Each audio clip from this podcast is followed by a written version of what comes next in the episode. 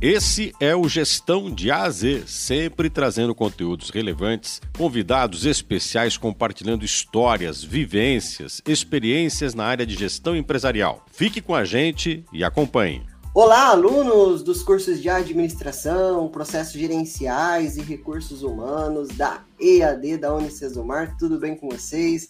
Estamos de volta na segunda disciplina do módulo 53 com mais um episódio do podcast Gestão de A a Z, né? O seu podcast de gestão. E para conversar aqui no dia de hoje, nós temos aqui a ilustre presença do professor Sidney Silvério da Silva, doutor em economia, professor muito conhecido da casa, foi meu professor de pós-graduação, é um parceiro parceiraço aqui dos cursos de administração e processos gerenciais de longa data e vamos trabalhar aqui juntos com a temática que envolve a administração financeira, né? Quem não gosta de falar aqui um pouco de finanças? E para me acompanhar aqui nesse bate-papo com o professor Sidney Silvério, eu tenho aqui a presença do professor Leonardo, que vai estar aqui comigo hoje interagindo. Teríamos também a presença do professor Rodrigo, né? Mas o professor Rodrigo essa semana ele tirou um dente, viu, pessoal? Pessoal, isso mesmo, né?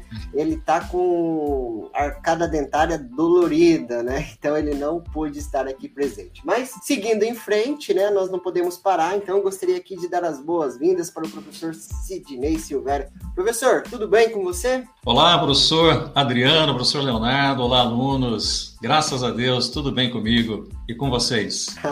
tudo certinho, né, professor? A gente estava conversando aqui, tá tudo bem exceto a bolsa, né? Que nos últimos dias aí tem, tem derretido, né? Mas do, é, do resto, fortes emoções. Do resto, no âmbito financeiro, vai tudo muito bem, né? Professor Leonardo, tá tudo bem com você também? Tudo bem, professor Adriano. Primeiramente, aqui é um prazer estar tá falando, podendo hoje entrevistar o professor Sidney. Também um prazer falar com todos os ouvintes do nosso podcast, os alunos aí dos cursos de de administração, processos gerenciais e gestão de recursos humanos, mais uma vez compartilhando esse momento de conhecimento conosco. Vamos lá então para mais esse episódio. Legal, então, o professor Leonardo, então para começar aqui o nosso episódio de hoje, né? Eu sei que você separou aqui um caso de administração financeira na prática para que a gente pudesse debater aqui com o professor Sidney. Então, eu gostaria que você apresentasse aqui para os nossos alunos, né? Em seguida a gente continua. Isso mesmo, professor Adriano, é o caso caso de uma empresa de roupas de grife. Ela tinha como principal problema a falta de planejamento a médio e longo prazo. Isso só foi resolvido após a implantação de um sistema de crescimento sustentado nessa empresa. Foi necessário todo um planejamento para que ela pudesse re realmente obter lucro e ter resultado financeiro positivo. E se você quer saber um pouco mais sobre essa empresa, nós vamos trazer todas as informações de como esse caso foi solucionado ao final do episódio.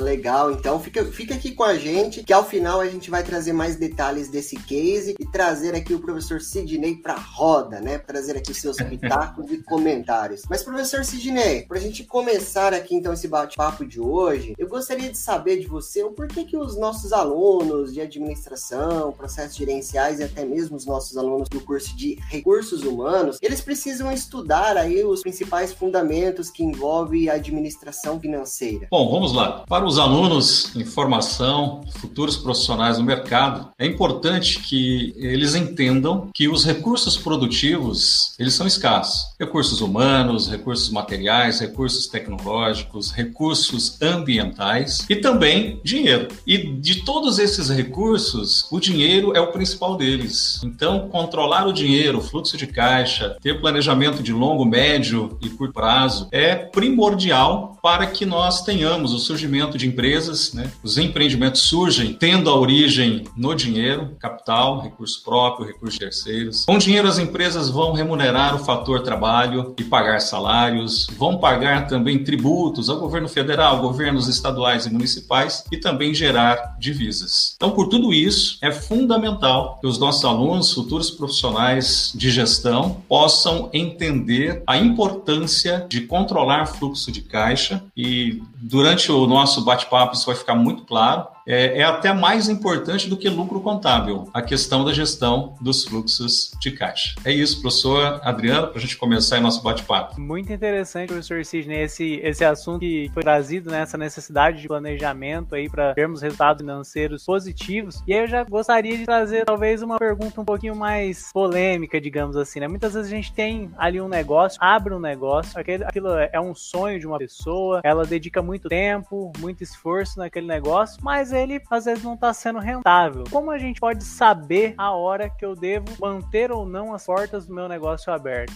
Quando chega aquela hora de talvez parar, dar um tempo, sair do mercado e repensar novamente o meu negócio? Bom, professor Leonardo, fundamental a pergunta que você acabou de fazer. Muitas vezes as pessoas né, ficam preocupadas com a questão do lucro. E na contabilidade nós temos regime competência, regime caixa. Muitas empresas acabam tendo lucro contábil, mas quebram, encerram as atividades, exatamente por não se preocupar em controlar os fluxos de caixa e também com a rentabilidade. O lucro é importante? Sim, mas muito mais importante do que o lucro é uma rentabilidade que consiga cobrir o custo de oportunidade do dinheiro. Vamos pegar aí um produto de renda fixa. Então, no mercado financeiro, a gente pode encontrar aí uma taxa média de 7 a 8% descontada a inflação. Então, quando compensa manter um negócio? Se eu tiver um lucro que seja superior à remuneração que um produto de renda fixa, que é perfil conservador, que a gente pode obter no mercado financeiro. Então, gerar fluxo de caixa e que esse fluxo de caixa, além do lucro contábil, ele possa cobrir o custo de oportunidade do dinheiro.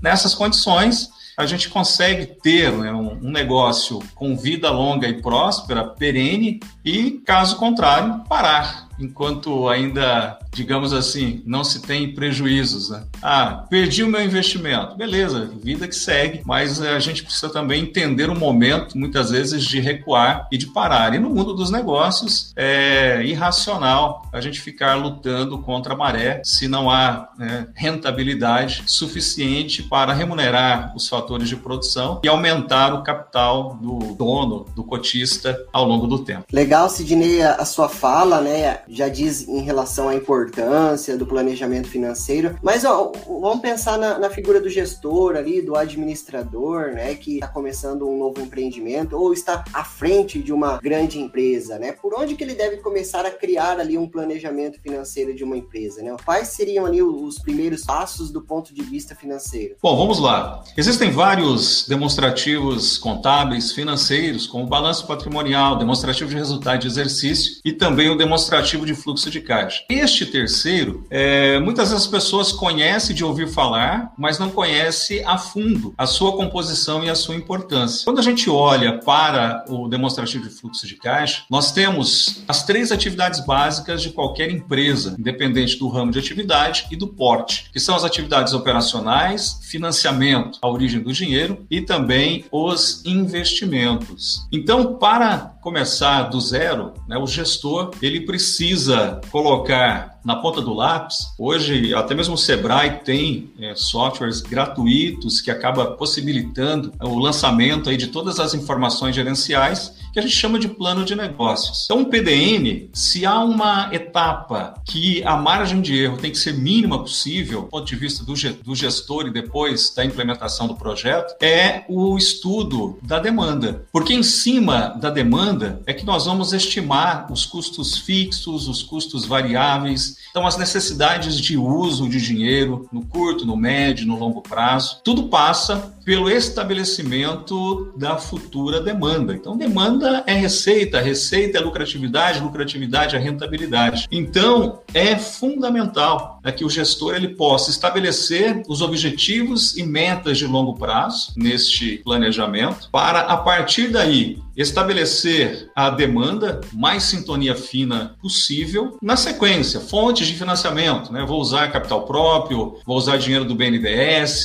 Banco do Brasil, Caixa, bancos privados. O custo de capital, que é outra informação fundamental, porque em cima da estrutura de custo de capital que a gente vai para a viabilidade econômica e financeira. Então, as métricas da orçamentação de capital, como valor presente líquido, taxa interna de retorno, é, payback period, índice de rentabilidade de projetos, o que determina a viabilidade é o tamanho desta taxa que lá na fórmula da matemática financeira vai ser uma taxa de desconto. Mas ela aqui para nós é o custo médio ponderado de capital. Outra informação também primordial. Muitas vezes, ao lermos os manuais de finanças, a gente encontra números mágicos, 10%, 12%, mas a verdade é que cada empresa tem as suas especificidades. E aí a gente precisa respeitar essas especificidades e depois, né, de fonte de financiamento, custo de capital, aí sim olhar as despesas fixas e variáveis a partir da demanda. Então, fazendo este planejamento, colocando na ponta do lápis, seja no Excel, usando softwares computacionais como o do Sebrae, vai permitir que a pessoa ela já comece bem o negócio. Ou pelo menos tenha uma visão ampla e de repente, pelo panorama traçado aí no PDN, bom, não compensa porque a rentabilidade é baixa. Se eu deixar meu dinheiro no mercado financeiro, eu estarei melhor. Desde que não seja a renda variável dos últimos 90 dias aqui na nossa B3. Né?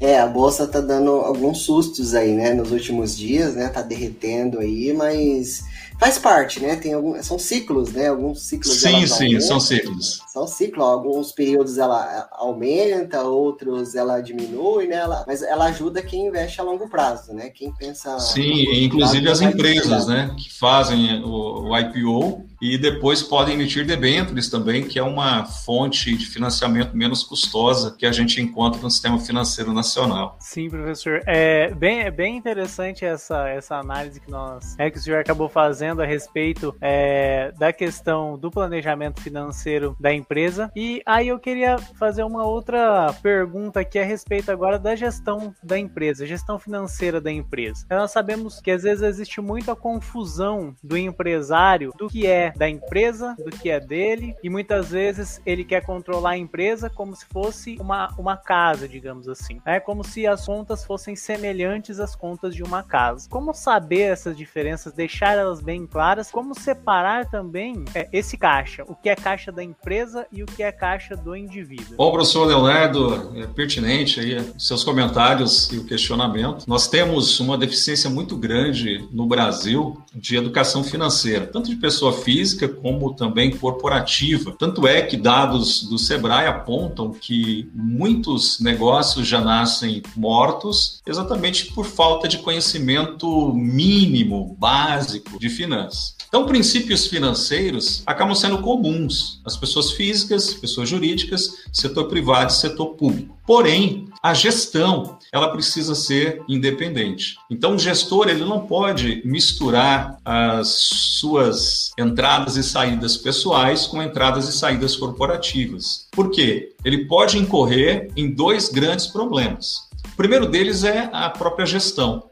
E um segundo, questões fiscais. Pode ter problema com o leão com a Receita Federal. Então, o proprietário, o sócio, ele deve estabelecer um nível de prolabore que seja é, compatível com o tamanho da empresa, com o porte de receita, de rentabilidade e usar contas bancárias distintas. Então, a corporativa e também da pessoa física. Fazendo isso, ele tem condições de ter relatórios gerenciais a qualquer momento para olhar né, a evolução da empresa e a sua evolução pessoal. Então, evite dores de cabeça com a Receita Federal e problemas gerenciais, né, misturando o dinheiro, pessoa física e pessoa jurídica. Então, a, a separação ela é fundamental tanto para a pessoa física como para a corporação. Legal, Sidney, a sua pergunta e seguindo nesse caminho, né, eu queria perguntá-lo é, em relação à administração financeira, né, principalmente aí para os alunos que vão cursar aí voltadas para a área. Qual que é o melhor da administração financeira, né? O que, que seria ali o, o melhor da área, né? O porquê que uma pessoa se interessaria pela administração financeira? Bom, a administração financeira, olhando no âmbito do profissional, então ele tem várias possibilidades no mercado. No Brasil, existem duas grandes áreas para a gestão financeira. Uma delas é a tesouraria, que vai trabalhar é, gestão de recebimentos, pagamentos, a parte operacional em si. E nós temos a área que tem uma relação direta com a estratégia corporativa, okay? que é a área voltada à controladoria. Então, controladoria, que vai levar em conta a questão de plano de cargos e salários, a questão de sistemas de informação, a questão do planejamento que vai definir a eh, visão, missão e os valores da empresa e o que ela né, vai alcançar como alvo, né? 5 anos, 10 anos, 15 anos. Então, tesouraria e controladoria. E com o avanço na Bolsa de Valores, né, nós, depois da pandemia, saímos de um milhão de CPFs para mais de 3 milhões de pessoas físicas. As corretoras, os bancos de investimento também estão demandando profissionais da área financeira. Aí uma área financeira que vai usar a gestão, o, que se aprende na administração financeira, como por exemplo os índices relacionados à liquidez, rentabilidade, estrutura de capital, endividamento, que são os fundamentos das empresas, que a gente chama no mercado financeiro de análise fundamentalista. Então isso também ajuda no profissional que vai atuar como agente autônomo de investimento, como um analista de investimentos da APMEC, que é certificado pela Bolsa, ou até mesmo um especialista de produtos, que é o CEA da Ambima. Então, tem todas essas possibilidades. E olhando aí na ótica, não agora do profissional, mas na ótica da empresa, né, o que seria o melhor da gestão financeira? O melhor da gestão financeira são aqueles empresários, desde uma firma individual a uma corporação multinacional, que consegue gerar fluxo de caixa de forma contínua, de forma crescente, de forma perene, lucro econômico, que é um lucro contábil cobrindo o custo de oportunidade e que é tudo de bom. Quando você pega, por exemplo, empresas da área de energia elétrica. Copel, aqui do Paraná, por exemplo. Nos últimos anos, ela teve entre valorização da ação e o pagamento de dividendos superando mais de mil por cento. E por que isso? Porque energia elétrica ninguém fica sem, é um bem de primeira necessidade. Então, a gestão de produtos perenes e que consegue mostrar para o mercado a sua capacidade de gerar fluxo de caixa, lucros econômicos crescentes, vai é, levar a uma valorização também crescente. Porque a questão de valorizar ou desvalorizar na bolsa, quando a gente coloca o médio e longo prazo, ele é reflexo é, de fatores como eu acabei de mencionar, principalmente capacidade futura de gerar fluxo de caixas e lucros econômicos. Muito interessante, professor, essa, essa questão do lucro econômico, né, que leva em conta o custo de oportunidade, é uma coisa que muitas vezes o pessoal não enxerga, enxerga só o lucro contábil. É, a contabilidade, é, infelizmente, acaba não captando, né? Isso, exatamente. E esse, esse, essa ótica econômica traz uma visão um pouco mais ampla. E acho que nesse sentido e também naquele sentido que o senhor falou um pouco, um pouco mais atrás, a respeito da falta, muitas vezes, do conhecimento da educação financeira ali de base, até as pessoas muitas vezes abrem empresas, mais à frente é, veem que estão sofrendo com algum problema financeiro, porque não tem conhecimento a respeito do, da educação financeira, eu gostaria de perguntar e até já, Ari, vamos, vamos, vamos ver se vai nesse sentido, né, essa reflexão, professor. Talvez isso fosse o pior da administração financeira, essa falta do conhecimento base ali, o ensinamento desde o início, desde da juventude já do que é essa educação financeira? Bom, a gente pode colocar, sem dúvida alguma, essa questão de falta de conhecimento de ferramentas financeiras como o pior quando a gente olha a questão da gestão financeira.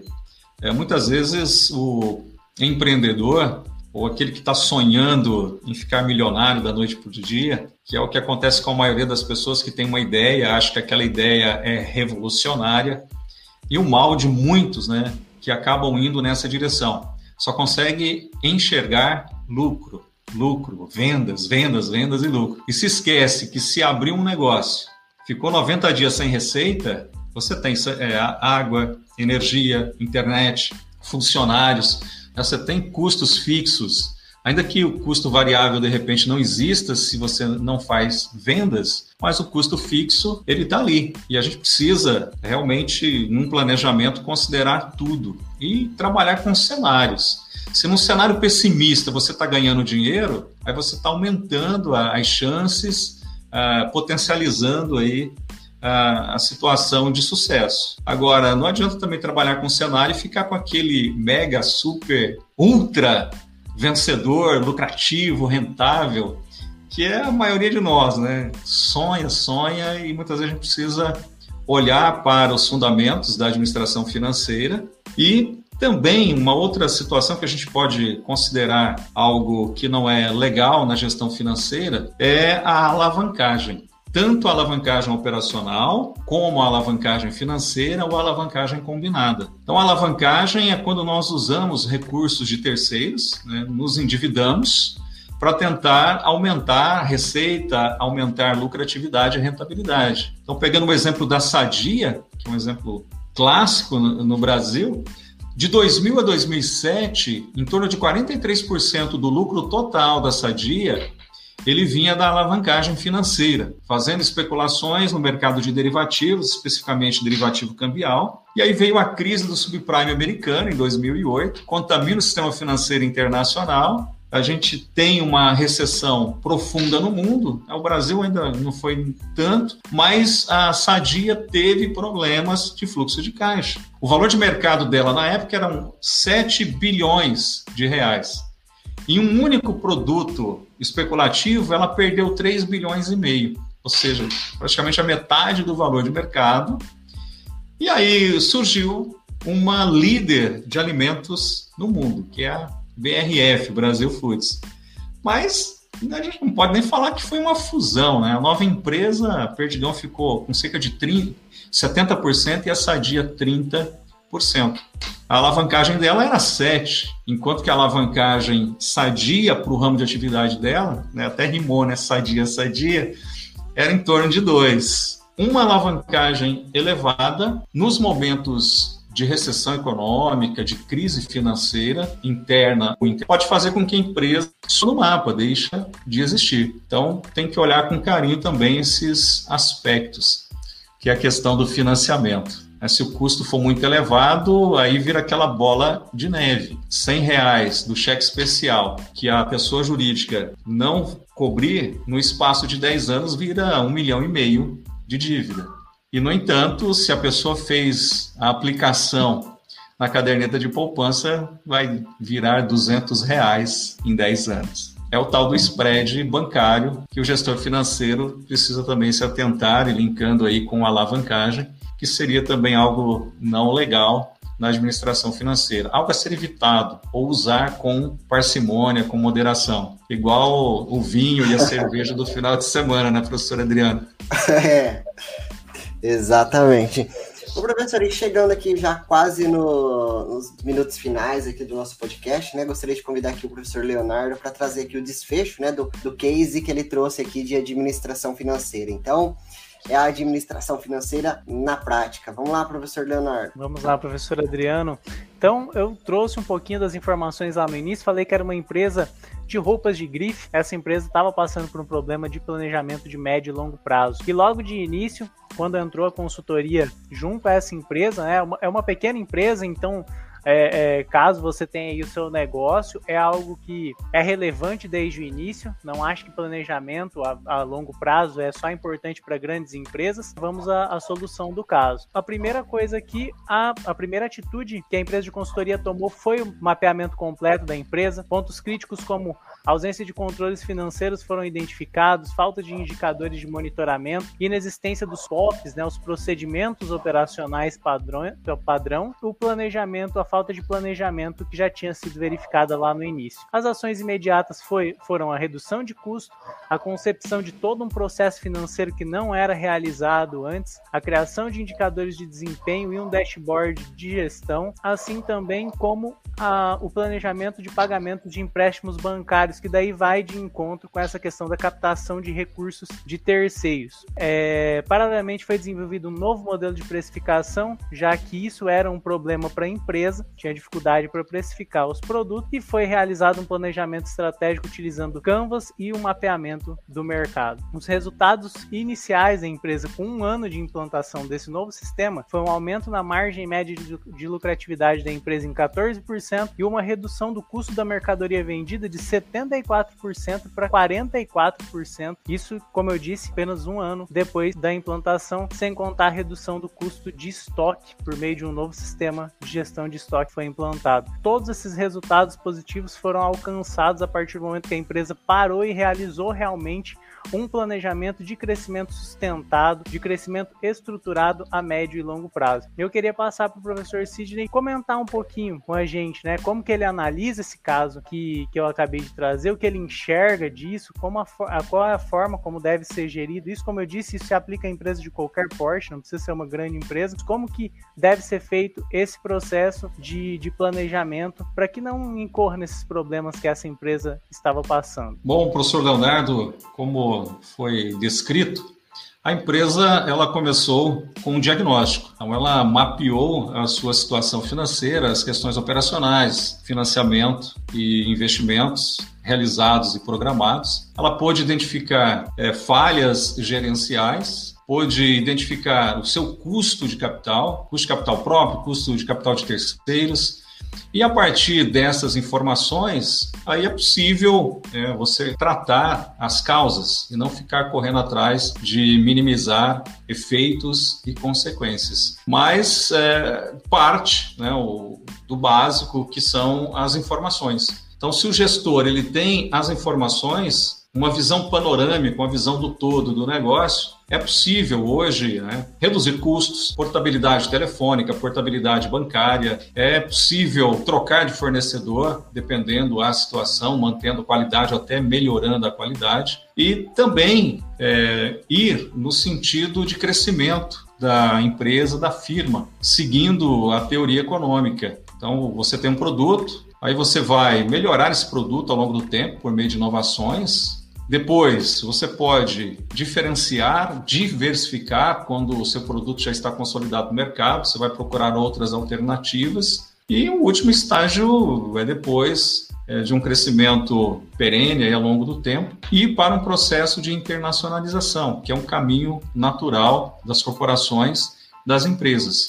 Mas tudo isso de uma forma sustentável, como o professor Leonardo deixou bem claro aí nesse estudo de caso. É como diria o filósofo: se você não sabe é, para onde você está indo, para qual porto você está se dirigindo, nenhum vento é favorável. Ter o diagnóstico, né, as informações, sintonia fina, informações verdadeiras do operacional de financiamento e investimento, possibilita, portanto, aí a redução de custo, potencializar vendas, potencializar receitas e gerar aquilo que nós já mencionamos anteriormente, fluxos de caixa crescente e lucro econômico. Quem consegue fazer isso passa turbulências como a de 2008, como da pandemia e outras que possivelmente vão surgir aí no futuro da raça humana quem tem gordura, né, como a gente assim, ó, pode passar melhor aí os invernos rigorosos no âmbito da gestão. Legal, professor Sidney. Como sempre, é uma conversa muito prazerosa e proveitosa com você, né? Me lembro bem que sempre durante ali os intervalos das aulas, ou até mesmo no estúdio, a gente sempre trocava ali boas ideias, né? Infelizmente a pandemia veio e fez com que esses encontros não ocorressem mais, mas sempre foram bons bate-papos. E eu gostaria de agradecer aqui a sua presença, sua participação aqui no podcast dos cursos de administração, processos gerenciais e recursos humanos, com o seu conhecimento conhecimento, com toda a sua expertise na área. Então, meu, muito obrigado, professor Sidney. Eu que agradeço, professor Adriano, professor Leonardo, a oportunidade, pois falar de finanças, mercado financeiro, é algo que eu gosto muito, então estamos sempre à disposição. Muito obrigado, agradeço aqui a toda a nossa audiência, os nossos alunos. Fiquem atentos que na próxima semana retornaremos com mais um episódio aqui do podcast Gestão de A a Z. Meu muito obrigado também ao professor Leonardo, ao professor Rodrigo Rodrigo, que participaram aqui ativamente desse podcast. Um grande abraço a todos e nos vemos logo. Até mais. Tchau, tchau. Forte abraço. Tchau, tchau. Você ouviu Gestão de A a Z, o seu podcast sobre gestão empresarial, liderança e empreendedorismo. E acompanhe.